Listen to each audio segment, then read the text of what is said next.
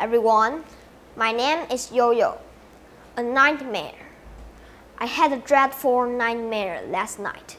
I woke up screaming. Ha! Mom came into my bedroom to comfort me. In my dream, I was walking along a beach alone.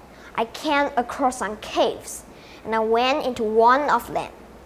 It was a large cave, and I kept on going into it. It got pitch dark, and I could hardly see anything at all. I decided to turn back. Suddenly, I heard a loud roar. At the far end of the cave was an enormous monster. It was bright green. It was lying down, but it got up when it saw me. It roared again and started to come towards me. It had a long tail, ah, but it could not move very quickly. I turned and ran back towards the mouth of the cave. I seemed to go, a, go the wrong way. I could not see the cave opening. The monster was still behind me.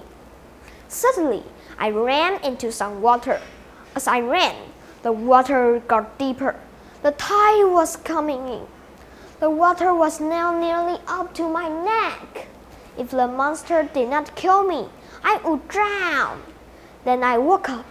I was so relieved that it was just a bad dream. Thank you, everyone.